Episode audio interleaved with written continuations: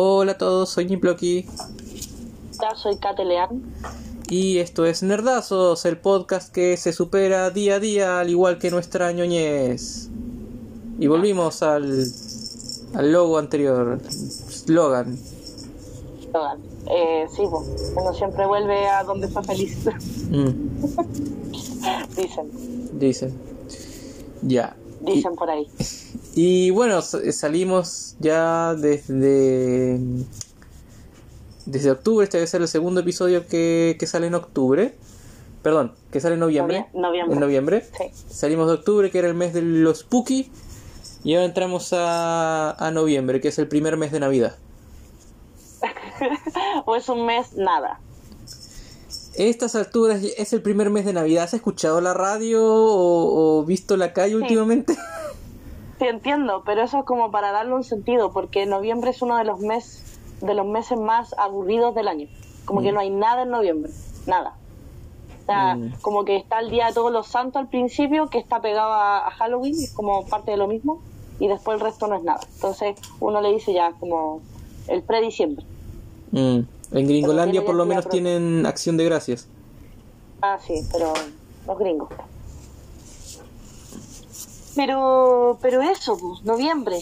Vamos Mm. a hablar de distintas cosas. No nos, no nos va a limitar un, un tema mayor, pero eso. Esperamos hablar este mes de Dune, entre otras cosas. sí. Sí. Bueno, va- vamos a hablar de Doom. O sea, vimos la película, así que algo para hablar vamos a tener. Mínimo. Ajá, ajá, ajá. Sí. Pero ¿de qué vamos a hablar? Ah, no, primero, la efeméride de Sniploki. Ya, sí. Vamos con las efemérides. Muy bien, ¿qué pasó un día como hoy, 13 de noviembre, en el pasado? En el- ah, ahora sí, en el pasado. En años pretéritos. Ya, empieza Ya, con la te- tuya, que es más entre- No, no, empiezo yo con la mía que es más fome y la tuya es más entretenida. Eh, en 1969 nació Matthew McConaughey, actor estadounidense, que ha actuado bueno, en varias películas, entre ellas yo creo que las más conocidas son eh, Interestelar, eh, Dallas Buyers Club y películas, bueno, no, no es como de nuestra temática, pero no imposible no nombrar, no sé, por 10 formas de perder a un hombre, no, Eh, era? ¿Cómo perder un hombre en Perder 10 un días. Eso, eso. Eh, pero yo lo quiero destacar por la que es mi serie favorita de toda la vida, que es True Detective. Yo por, e- solo por esa serie ya le hago un altar a este hombre. Porque aparte el personaje que hace la serie es demasiado bueno. Pero sí, tampoco es como un, un actor que le siga tanto la carrera, la verdad. He visto cosas buenas de él, pero pero no sé, no es como... ¿A qué actor le sigo la carrera? No sé. pero pero eso pero es buen actor muy buen actor muy versátil porque este gallo estuvo como mucho tiempo eh, relegado como a las comedias románticas por ejemplo esa que nombramos de la que tiene con siempre se me olvida el nombre exacto bueno cómo perder un hombre en 10 días y después con los años fue agarrando como un un training actoral un poco más más exigente encuentro yo. Por ejemplo con True Detective o con el eh, Dallas Buyers Club que hace a un, a un personaje con VIH. Entonces como que empezó a bajar de peso también, no sé si has cachado eso, que tiene películas donde está súper flaco y eso. A tener un training como tipo Jared Leto en términos actorales. Pero eso. Muy bien. Y un día como hoy, pero de 1999, eh, el año antes de la caída, eh, se estrenaba Toy Story 2. Que ¿Por qué el año antes de la caída? ¿De caída de qué? el tu, el tu que tu y tu y YK, el, el año 2000, el, el apocalipsis, Ah, ya, la- ya, ya. se caen los Los aviones del cielo. Sí, sí. Eh, o yo me acuerdo que fui a ver esa película al cine. Eh, y por mucho tiempo me, me convencí, me autoconvencí de que había sido en los años 2000 ya, para no sentirme tan vieja. Y hace relativamente poco asumí que no, que había sido en el 99. Qué horror, es súper vieja. ¿Qué, ¿Qué piensas de la 2 de Toy Story? ¿Te gusta? Sí, me gusta. Eh, no sé si es la mejor de Toy Story. Mm. A mí es la que más me gusta, la verdad. No sé si es la mejor, pero es la que más me gusta. Tampoco, tampoco es la que más me gusta, creo. ¿Cuál es la que más te gusta? La que más me gusta, la 1. La 1. Un nombre, un nombre clásico. Un nombre viejo. no, no tan viejo como yo. Pero eso con toda historia. Ya, sí. Eh, bueno, eh, una de las películas más importantes de animación de su época y de la historia y... No sé, feliz cumpleaños esta historia. Sí, cambió el paradigma de la animación en 3D. Eso lo hizo la 1, ¿no? La 1, claro. O sea, me refiero a Toy Story como... Sí, Toy Story, sí. Sí, sí, sí, sí. Muy bien, y esos han sido las efemérides. Ahora pasamos a la sección favorita de todos los niños de, de Nerdazos. El rant. El rant. Hoy día tenemos tú y yo rant. Ya, empieza tú. Ya, este rant la voy a hacer súper corta. Yo debería haberlo hecho hace tiempo, pero la verdad es que se me olvidó. Y esta semana, porque tuve problemas con la aplicación, fue que decidí hacer el rant. Y es que, bueno, ¿qué mierda lo mal que funciona HBO Max en la tele. De verdad. Es horrible. Es como. Yo, a ver, yo tengo. Eh, o sea, en mi casa tenemos varias aplicaciones de. varios streaming y, ninguna funciona tan mal. Por eso digo que HBO Max funciona mal. Porque, claro, cuando uno tiene problemas de internet, por ejemplo, tiene mala señal, todo le funciona mal. Pero yo me meto a Disney Plus, me meto a Star, eh, Star Plus, a, a, Amazon, a Netflix y nada, ni un problema. Pero HBO Max es terrible, hasta el punto de que el otro día estaba viendo The Office y cada vez que pasaba un capítulo nuevo, al, capítulo siguiente se me caía. Y eso es súper incómodo cuando estoy viendo una serie, sobre todo una serie que, que los capítulos son cortos, o sea, cada, no sé, 25 minutos tenía que como reabrir de nuevo la, la, aplicación. Y era una paja tan grande. Odio HBO Max, de verdad. O sea, me gusta por un tema de catálogo, porque tiene buenas cosas, pero en términos de funcionamiento de la aplicación es la peor por lejos, por lejos. Y uno pensaría que como HBO es como ya más bacán, y no, no, de verdad que no. Todas las aplicaciones pueden fallar, pero de forma tan constante. De hecho, mi mamá, por ejemplo, me dijo hoy día, no, que quería ver esta serie y no pude porque la, la, la, aplicación no me funcionó. O sea, a ese nivel no te funciona, es como ver algo algo pirata en, en el computador, ¿caché? Como, y con mal internet. Así funciona. Horrible, asqueroso. Eso, es mi rant. Muy bien. Eh, mi rant es contra mí mismo. ¿Ya? No, lo que pasa es que eh, hace dos semanas eh, tuvimos el episodio de Halloween en el que hablamos de nuestras películas eh, y libros de terror que más nos habían dado miedo. ¿Ya? Y yo usé un criterio que es em, no, no, tanto la calidad del libro sino, o de la película, sino de lo mucho que me traumaron. ¿Ya? Y dije que It de Stephen King es el libro que más me había traumado porque tuve que leerlo dos veces para como superarlo. Y mi, mi run contra mí mismo es que cómo pude olvidar a el, en realidad, eh, el libro más horrible que he leído en la vida, al punto de que me traumó y nunca más quise leerlo. porque ni siquiera, no sé si es posible pasar el trauma y aunque sea posible no voy a intentarlo tampoco.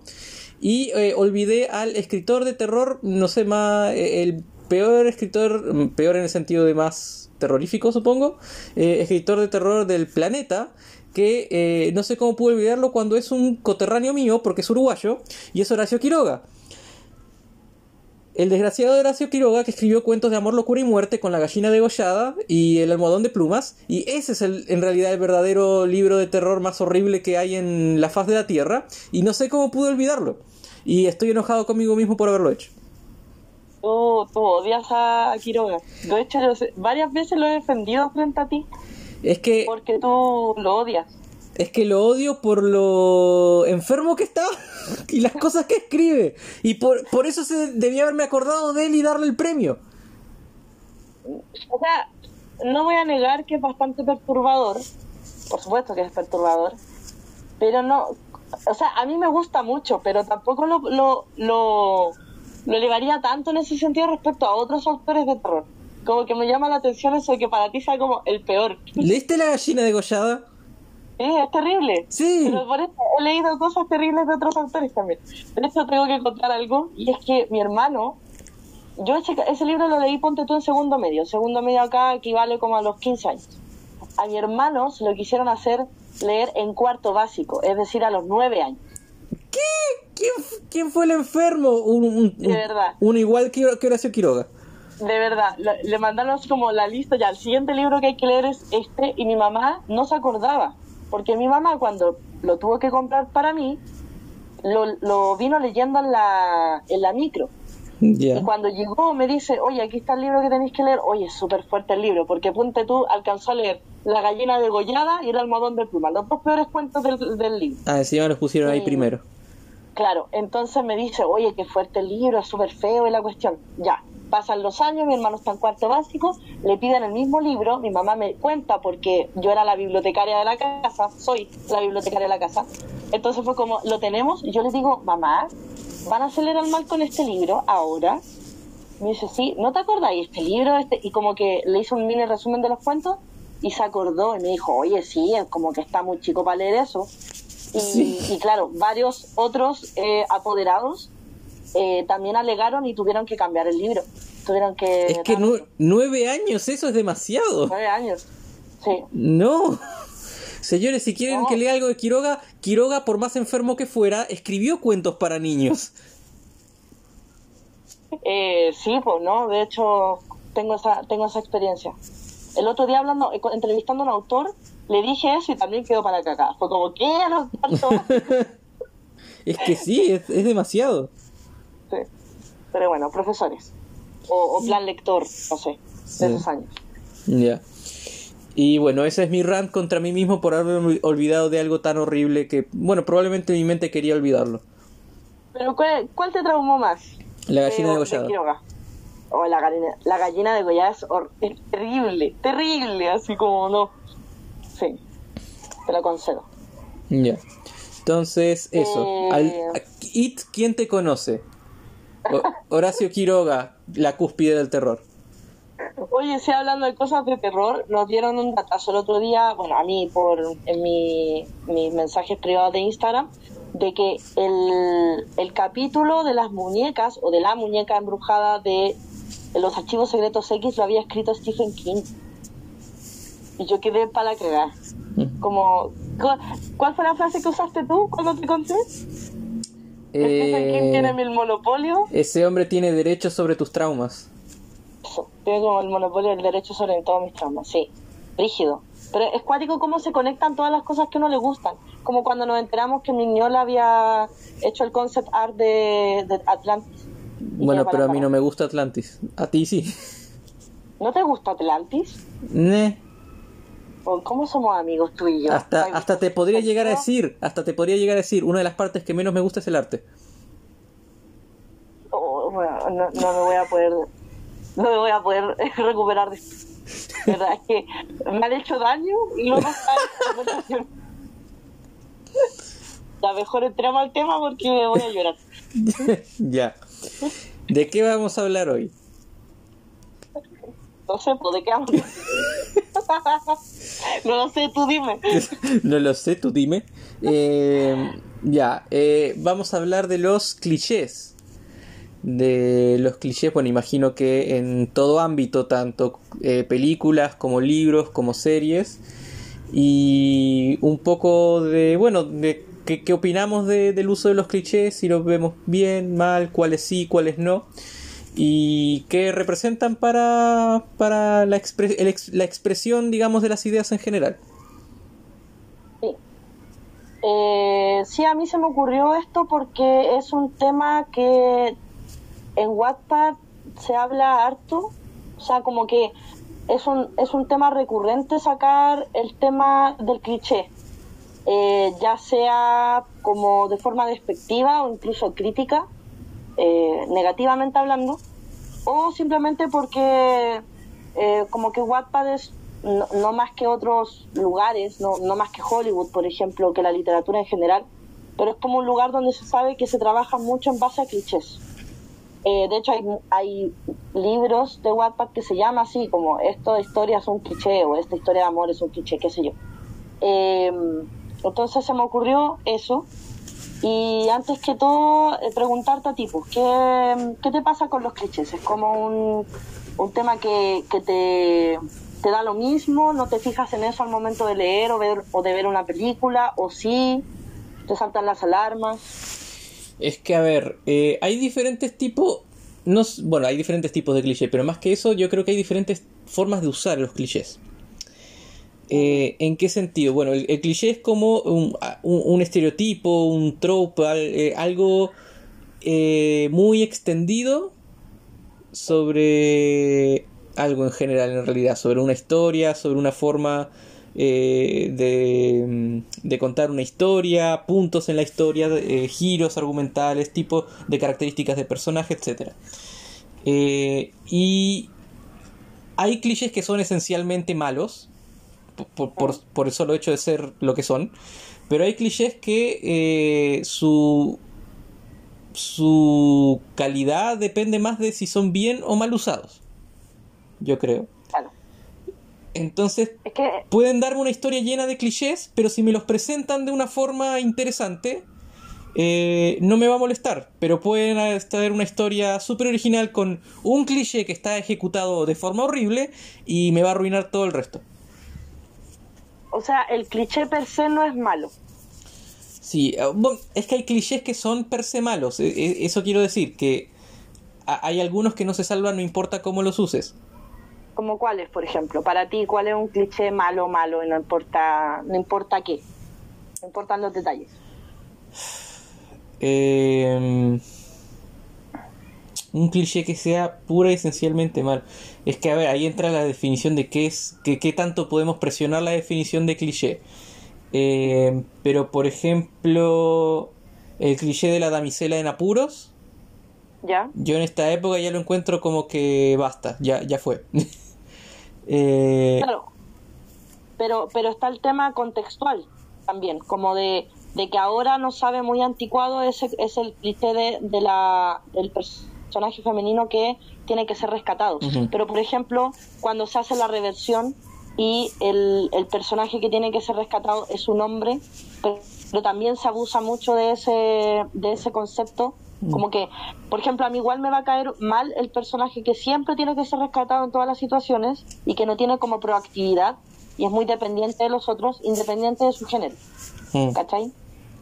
Pero entiendo que, claro, el de la. Cuando es. Eh, además es femenino el personaje, o sea, es una mujer, choca más. Porque tiene que ver con un tema como de, del machismo y qué sé yo, del patriarcado. Está el cliché. Eh, el cliché del Salvador Blanco, ¿lo has escuchado? No. Es el cliché de un hombre blanco que llega a rescatar una cultura ajena a la suya y ah. se convierte en el Mesías. Por ejemplo, El último samurái. El último samurái. O Avatar. O no sé, todas las películas en las que un hombre blanco explora una cultura diferente a la suya y se vuelve el más bacán de todos. Sí. Eh, Pocahontas igual tiene un poquito de eso. Sí, la pensé, pero pensé, igual se rescata, igual se rescata. Eh, esta que esta película que estuvo de Shia LaBeouf, eh, Jackie Chan y Jet Li. Jackie Chan y Jet Li. Sí, no, importa. Es, eh, es, una que Shia LaBeouf es el, el salvador de todo. en un mundo de artes marciales místicas chinas. Mm, ya, pero creo que no es Shia LaBeouf el actor ¿No? joven. Ah, Creo que sé. de cuál película estás hablando? ¿Algo del Rey Mono puede ser? Sí. Ya, no es, no es Shia LaBeouf. ¿No? Ah, bueno. Pero sí, cacho cuál es, claro. Y Perdón, Shia LaBeouf, cuando pienso en un chico blanco adolescente genérico pienso en ti. El Rey Mono, el inicio de la leyenda, creo que se llama. Mm. puede ser. Que hay tantas películas del Rey Mono. Pero sí, eh, claro, es como un cabro que viaja a, un, a una China mística y no tiene idea de artes marciales y de repente es como el salvador de todo. Sí. Allá. Bueno, ese, ese, ese tipo de, de o ese tipo de clichés lo encuentro que no, no tiene un rescate en realidad. A mí, por ejemplo, el que ya me está chocando bastante es el de la mujer en, el, en la nevera. Ya. Sí, ese, eh, ese también, es un buen ejemplo. Para el que no lo sepa, es cuando eh, el personaje masculino tiene en su pasado, perdió en su pasado a una mujer muy importante para él, que habitualmente es la pareja, pero puede ser la mamá, puede ser una hija, etcétera. Eh, y eso determina como su personalidad y, su búsqueda de venganza y bla, bla, bla.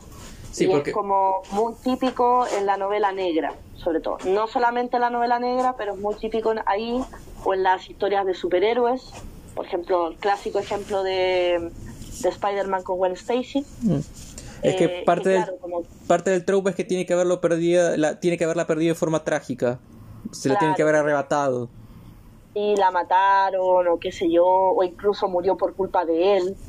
Eh, y que claro, es un trope que me molesta porque es muy, se usa demasiado. O sea, es muy raro encontrar un personaje, por ejemplo, un detective, que no tenga una historia de ese tipo en su, en su pasado. ¿Cachai? Eh, y me molesta porque, claro, reduce por lo general al personaje femenino a eso, como a alguien muerto que solamente su muerte eh, la hace importante, ¿cachai? Eh, o, es lo que tiene que aportar a la trama. Se tiene que morir para aportar algo a la trama. Y eso igual es penca, visto desde esa perspectiva. Y también que se juega mucho con el morbo. ¿Cachai? Como que de siempre la mujer está en ese estado de vulnerabilidad, de que la pueden atacar, de que la pueden violar incluso. Entonces como penca. Pero, pero también lo que decís tú hace un rato, depende mucho de cómo te lo, te lo presentes. Está ahí. Eso. Y otro truco que me moleste. Pero, por ejemplo, hace poco, como vimos Dune, Dune tiene un truco recontra utilizado en la, en la, en, la en las historias de fantasía o de ciencia ficción. Bueno, Dune también tiene el Salvador Blanco. ¿Cómo? Dune también tiene el Salvador Blanco, no sé en el libro, pero al menos en la película. Totalmente en el libro también. Ah, Y más. Y ahí es como que ocupa la palabra Mesías, así como. Ni siquiera le ponen como. Bueno, tiene, tiene como un, un nombre como el Fremen, en el idioma Fremen, pero.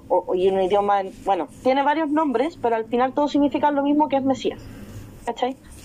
Eh, pero aparte tiene el trope del elegido que yo creo que junto o, o, solapado al tema del viaje del héroe debe ser una de las cosas más clichés pero así es como es muy brígido todo lo que se usa y cómo se ha se ha eh, utilizado hasta el cansancio y tú dijiste cuando vimos cuando vimos Dune eh, tú dijiste algo muy cierto que claro como que ahora a nosotros nos sabe muy repetido pero quizás en la época en que Dune fue escrita, la novela, no era tan utilizado. Sí, es que ese es el tema. Los clichés son algo que se van generando o evidenciando conforme avanza el tiempo. Hay algo que si no prende, no se convierte en un cliché, y si prende, se convierte en cliché, pero al mismo tiempo si prende es porque es popular, y por algo será popular. Eh, es como una paradoja. Pero ese es el tema, hay cosas antiguas que están llenas de clichés, pero que en el momento en el que fueron escritas no eran clichés. Por ejemplo, eh, las novelas, si te pones a leer las primeras novelas de vampiros, con el vampiro seductor, con todo el tema subyacente de la sexualidad, eh, te puede parecer súper cliché, pero estos son los libros que establecieron el cliché. Entonces en su, en su momento no eran clichés, ese es el tema.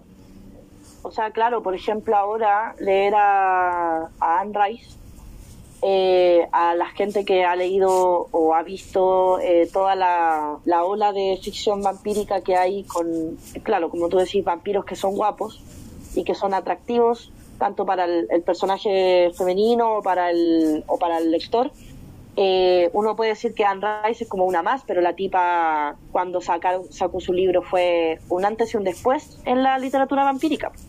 ¿Cachai? Porque si bien Drácula tiene algo, pero muy poco, en el libro al menos, en el cine sí, tiene mucho tema como de, la seducción, pero en el libro no la tiene tanto. Entonces, esta tipa de verdad vino a cambiar como el, la concepción que teníamos de los vampiros literarios. Entonces, claro, las cosas igual hay que entenderlas dentro de un contexto. ¿Cachai? Eh, pero cuesta a veces.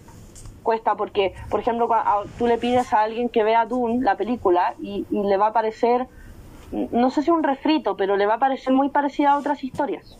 ¿Cachai?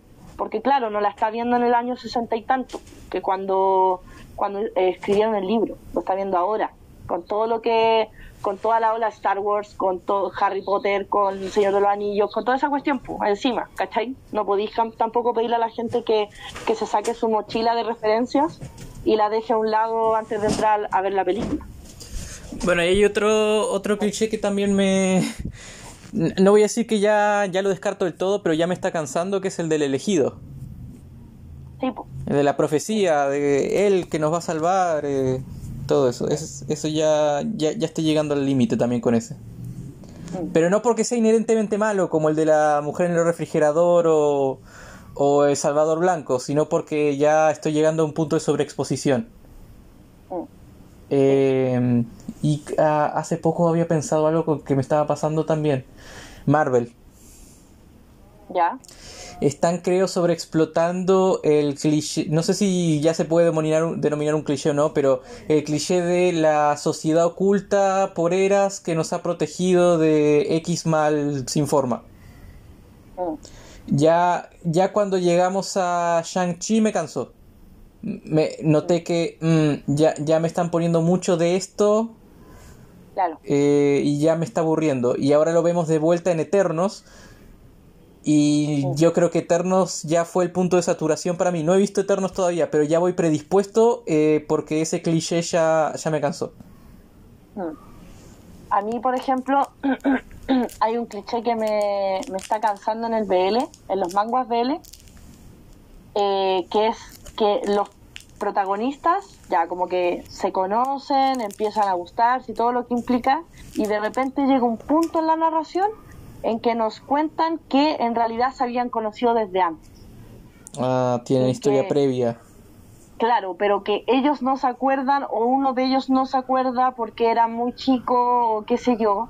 Em, y, lo mismo, es como si te lo ponen en alguna historia, en, en una, dos historias, y tiene un sentido, tiene un objetivo dramático, que se conozcan desde antes, bacán, no tengo ningún problema. Pero cuando casi todas las historias son iguales y aparte que no le aportan nada a la trama. Es como ya, ¿qué me quieres decir con esto? Como, ¿qué, qué, qué cambia en la relación? Que ellos se conozcan desde que se vieran una vez cuando tenían cinco años. ¿Cachai? Como, ¿qué? Y, y me tiene chata. Y aparte otra, esto no tiene nada que ver, es como un, un cliché, un cliché más como estético. Y es que no entiendo a quién se le ocurrió que se podía hacer sexy que cuando los dibujan dándose un beso, al separarse como que tiene un hilo de baba. Ah, qué asco. Pues, de verdad, ¿a quién se le ocurrió que eso era, no sé, hot? no entiendo. Qué asco. Qué asco, qué asco. No entiendo, de verdad que no entiendo. ¿Quién, ¿quién besa así, señores? Por favor. Son cosas que tú no quieres ver. bueno, ya, que entraste al mundo de la ficción eh, gráfica, eh, está el cliché de. Bueno, de, muchos de los mangas que yo leo, pero el, harem. Ah, sí. Que ese también ya ha sido bien utilizado tan, pero tan, pero tan pocas veces. Mm. De hecho, se me ocurre un ejemplo. Uno. ¿Cuál? eh, Shitsuwa Watashiwa, eh, que es un mangarem, pero que la pareja principal se pone en pareja como a la mitad. ¿Ya?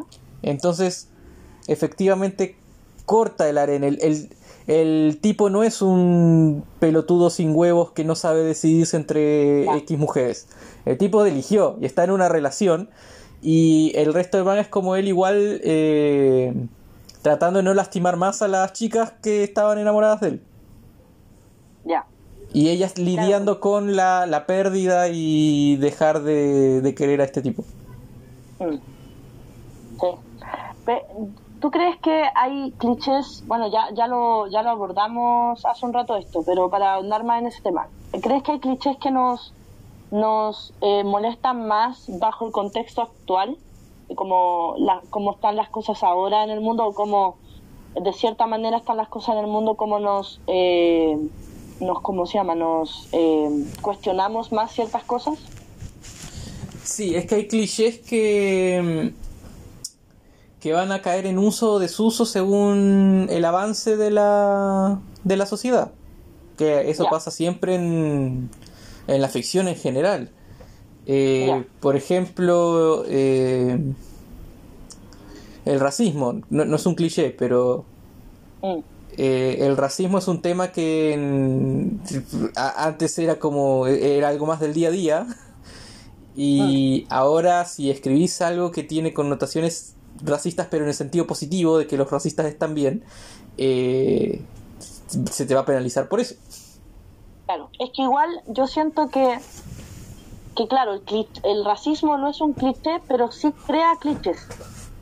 Por ejemplo, eh, hasta hace no muy poco, eh, las comunidades negras representaban siempre cierto tipo de personajes en la ficción eh, si te iba como atrás era eh, el empleado o el chofer, por ejemplo, si era hombre, si era mujer estaba en la cocina o era como la nana.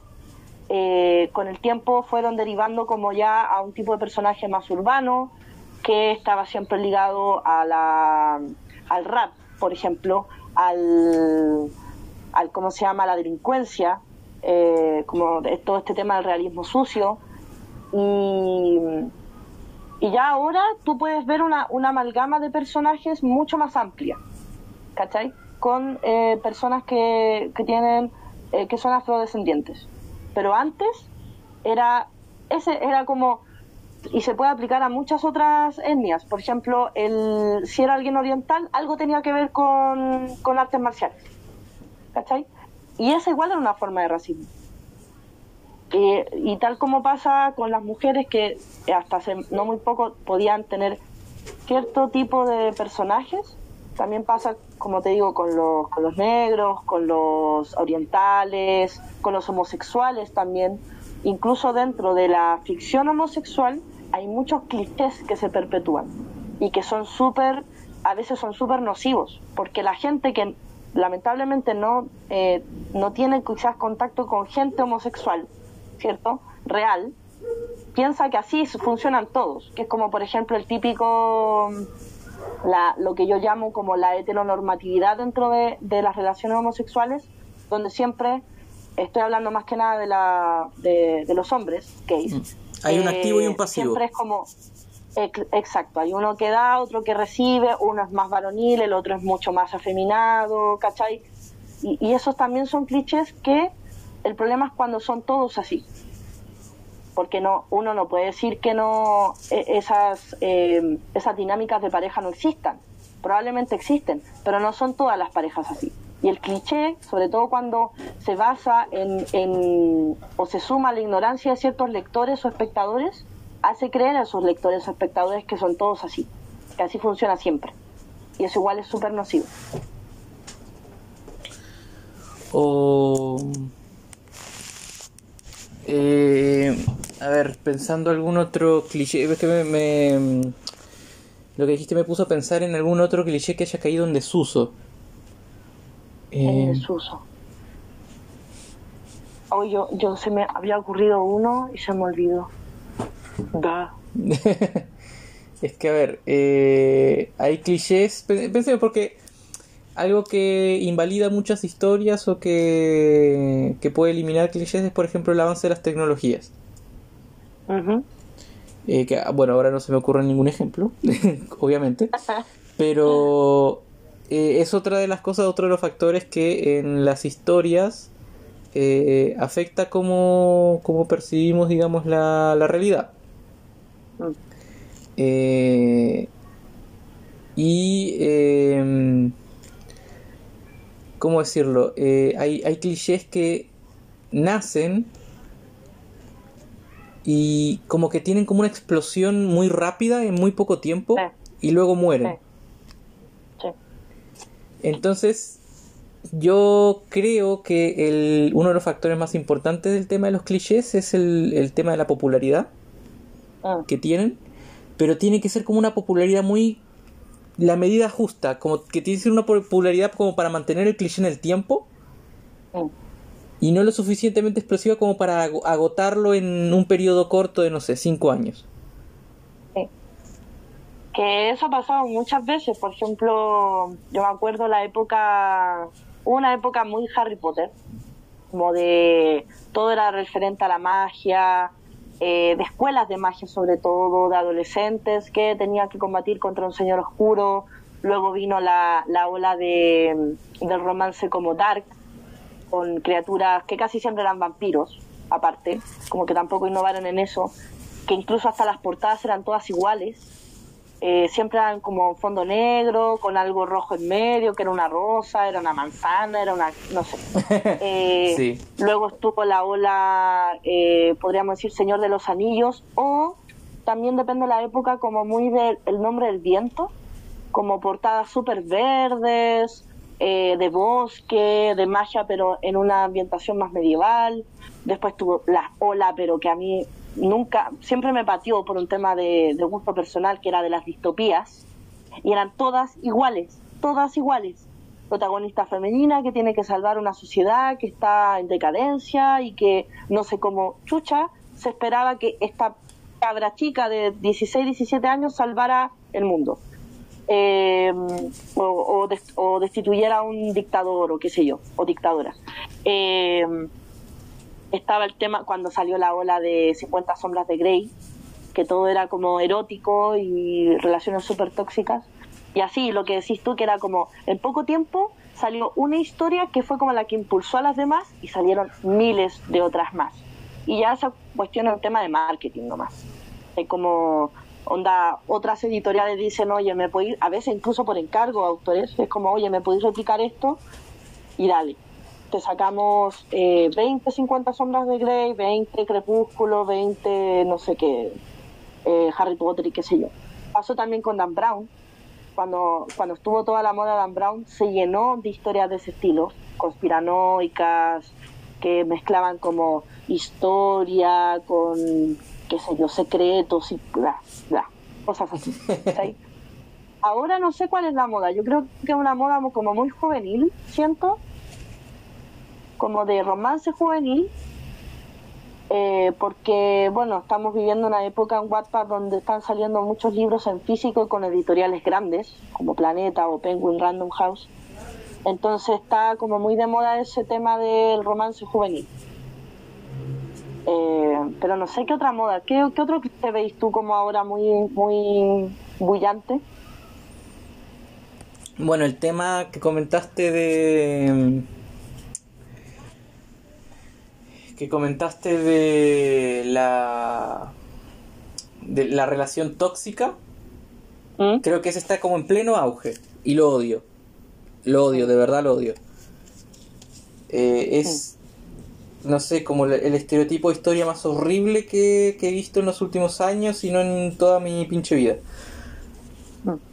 Eh, así en los últimos años, bueno, el tema de las adaptaciones de cómics, que no, no, en sí no constituyen un, un cliché en sí, pero la, la adaptación oscura, como la, la versión oscura, como Riverdale, Sí, como Sí. eh, ese tipo de cosas, eh, Sabrina, sí, ta- también me carga.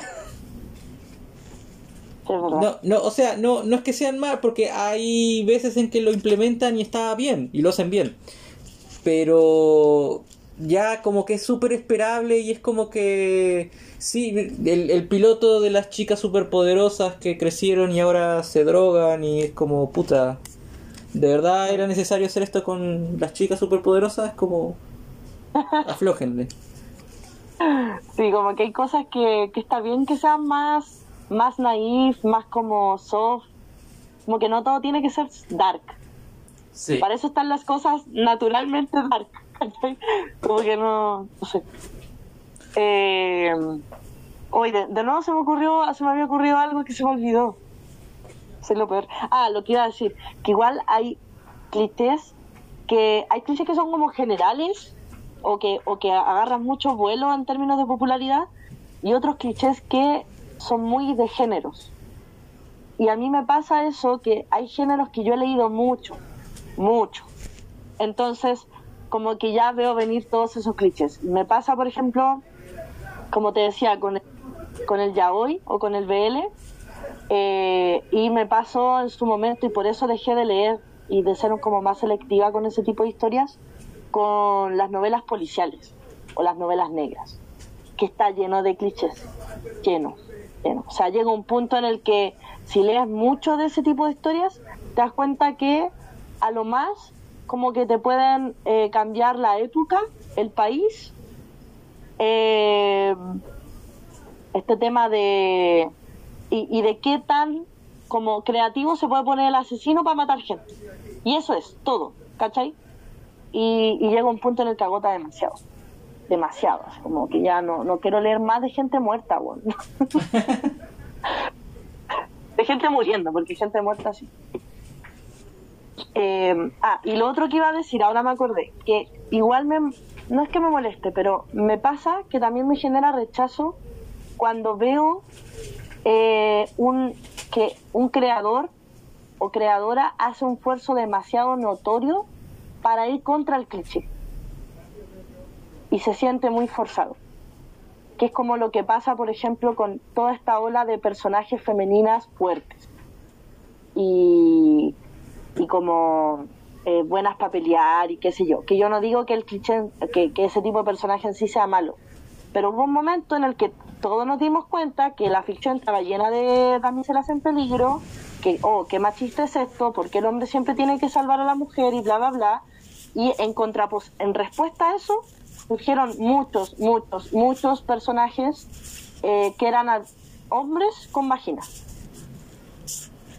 Y, y eso igual lo encuentro como... eh, como que tampoco me gusta. ¿Cachai? Que ahí ya entra el tema de que el cliché genera otros clichés. como la respuesta al cliché, porque llega un punto, como tú decías, como, como surge un cliché, o alguien, más que surge un cliché, es como alguien le da el palo con algo, con un trope. Se pone muy de moda, se explota el cliché, la gente empieza a criticar el cliché porque ya ha leído y ha visto muchas cosas de eso, y nace un cliché en respuesta, y se vuelve a repetir el ciclo. ¿cachai? Y, y al final siento que a veces me agota más el cliché que nace en respuesta que el cliché original. No sé si lo entienden. Sí, te entiendo. ¿cachai? Porque a veces se siente demasiado forzado. Por ejemplo, en, en Wattpad eso pasa mucho, porque en Wattpad, eh, voy a decir algo que quizás puede sonar mal, pero por lo general en Wattpad hay mucho autor joven, hay mucho autor que está recién empezando, que no, quizás no necesariamente es joven de edad, pero sí que está recién empezando. Entonces, como que se, espantan mucho cuando tú le dices, o cuando, cuando gente le dice, esto es cliché y, y su actitud es como yo no quiero ser cliché primero chiquititos piensan que no pueden ser cliché pero ya es otro tema. Y es como eh, no no quiero ser cliché y empiezan a crear lo que ellos consideran que es lo opuesto a ese cliché y esa cuestión encuentro que a veces queda peor queda mucho peor que simplemente abrazar el cliché y decir ya se me ocurrió esta historia la voy a escribir no importa que hayan otras parecidas.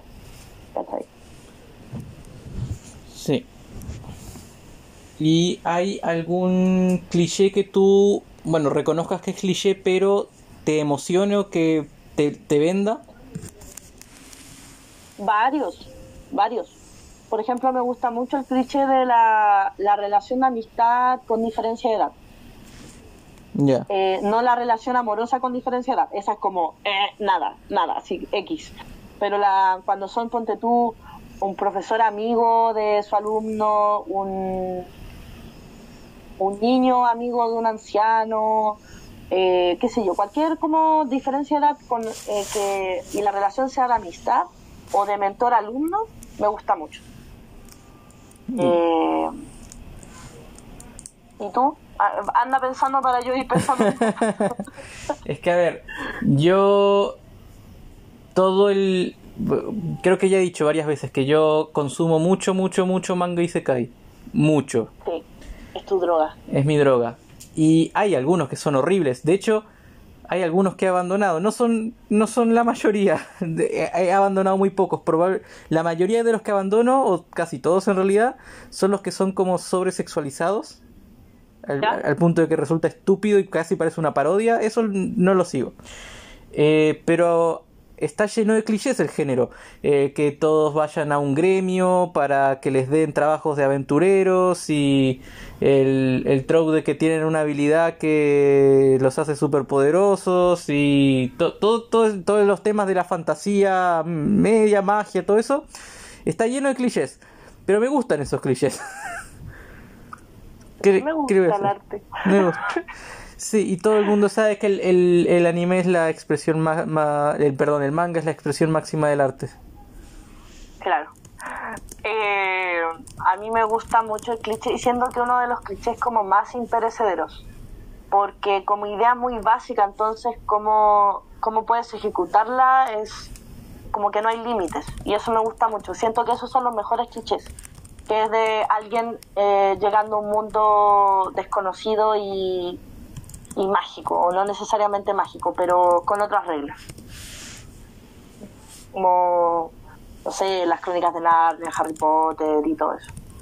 Y ahí, claro, como te van sumando otros clichés, como no necesariamente siempre tiene que ser un niño o una niña, no necesariamente implica un viaje, no necesariamente tiene que ser algo, algo mágico, en fin, pero esa cuestión de, de tener una vida, como el, el, inicio del viaje leve, como tener una vida normal y pasar a un lugar que es distinto a lo que tú conocías, me gusta mucho. Ya. Y eh, otro, otro cliché que a mí me guste. Mm. Mm. Mm, es que estoy tratando de pensar dentro de las cosas que me gustan, qué, qué cosas tienen que se podrían considerar cliché. Pero uno a veces se enseguece con las cosas que le gustan. Sí. Eh, eh, bueno, a mí también, perdón que me que diga dos seguidos yo, pero el que me gusta también y que lo he usado mucho es el tema del grupo de amigos o de amigas. Ya. Y que, y que, claro, uno como que el tema del cliché ahí yo creo que, que aparece cuando todos los grupos de amigos como que se parecen, como que tienen cierto tipo de arquetipos. cliché dentro del, claro, el arquetipo, ese, eso mismo. Tú eres el yo y tú eres la Mónica. Claro, de hecho, por ejemplo, cuando la gente empieza a leer el club, eh, siempre comparan al grupo de amigos que aparece ahí con los mediadores de J.K. Rowling. Que a mí no me molesta, porque en un inicio al menos sí, tenía mucho de eso. Después yo creo que fui como los personajes tomaron su propio camino, pero me gusta eso, como que me llaman la atención los grupos de amigos. Y ahora sí, tú, di uno. Eh, puta, me lo olvidé, lo estaba... Perdón. Eh, tenía, tenía que ver con el tema de los grupos... Uh, fuck, se fue. Ah, las transformaciones. Me, me gusta el cliché de las transformaciones. ¿Ya? Que, desarrolla eso? Que los personajes, como el típico Dragon Ball con el Super Saiyajin, Naruto con las transformaciones del Kyuubi, eh, que un personaje tenga una transformación, una forma más elevada que desencadena todo su poder y eso. Ya, como un power up. Sí. Oh, y las, las técnicas eh, de artes marciales que en realidad son rayos láser, eh, eso también me, me gusta. Sí. Eh, a ver, otro cliché que me guste.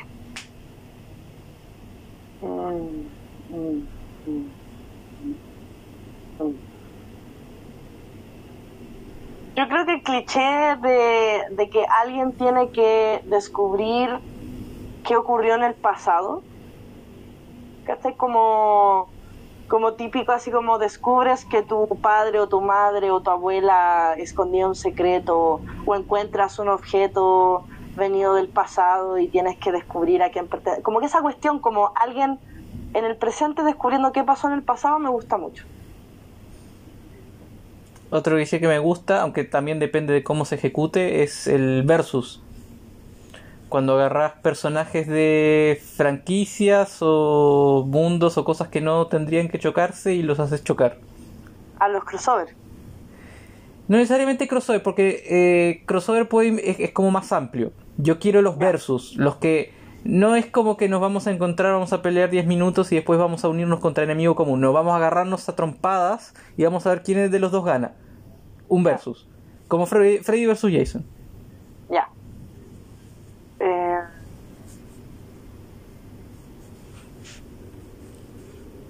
el, bueno, el- uno de los clichés que me gusta también es el tema de, de la casa embrujada. Puedo. Me, es más fuerte que yo. Como que una las historias de ese tipo siempre me van a llamar la atención. Siempre. Mm. Después la puedo leer o ver y sentir que es una mierda, pero siempre me van a llamar la atención. O de internados Mm. también. Ya. Cerremos con un, uno más, el, el cliché favorito, si es que se te ocurre uno. El cliché favorito. Mm. Yéndome como al, como al romance, eh, yo soy muy de... El, el Enemies to Lovers no me desagrada, pero tampoco me, me gusta mucho. Ya. Eh, prefiero el, el Friends to Lovers. Todo el rato. Ya. Sí. Sano. Y esa como, claro, como amistades de onda, ponte tú la de Wotakoi. No sé si tú has visto Wotakoi alguna vez. No. O leído el manga. No. Ya, pero ahí como los personajes principales son amigos desde hace mucho tiempo, como de... Pero tú sabes, no es como lo, de la- lo del BL, que te, lo, te enteráis de repente, no. Sí. Tú sabes que son amigos desde muy chicos. Y de repente como que ¡pum! surgió. Eso me gusta. Tengo Mm. debilidad por estos juegos. Ya. A mí me gusta. eh, no sé qué tan cliché sea, si, si califico, si- o cómo llamarlo, pero el cliché de eh, personas divididas por casas, grupos, eh, familias, segmentos, eh, identidad Ya. de mana, eso. Como, como que te permite ordenarte, como que, ah, sí, yo soy un Heppelhoff. Y, y cachás la, la personalidad. Ya, como que Eh, te lo, te lo ordenan. Sí, exacto. Me, me encanta, me encanta ese tipo de clichés. Cuando hay una división entre, no sé, diferentes categorías, clases, razas, no, no razas, eh, grupos, eh, me, me calza mucho, me, me gusta. Mm, Sí. Bueno, pero al final, conclusión es que yo creo que ningún, bueno, sí, hay clichés que son per se malos, más que nada por un tema contextual, de cómo han ido cambiando los tiempos, pero siempre depende mucho de cómo se ejecute.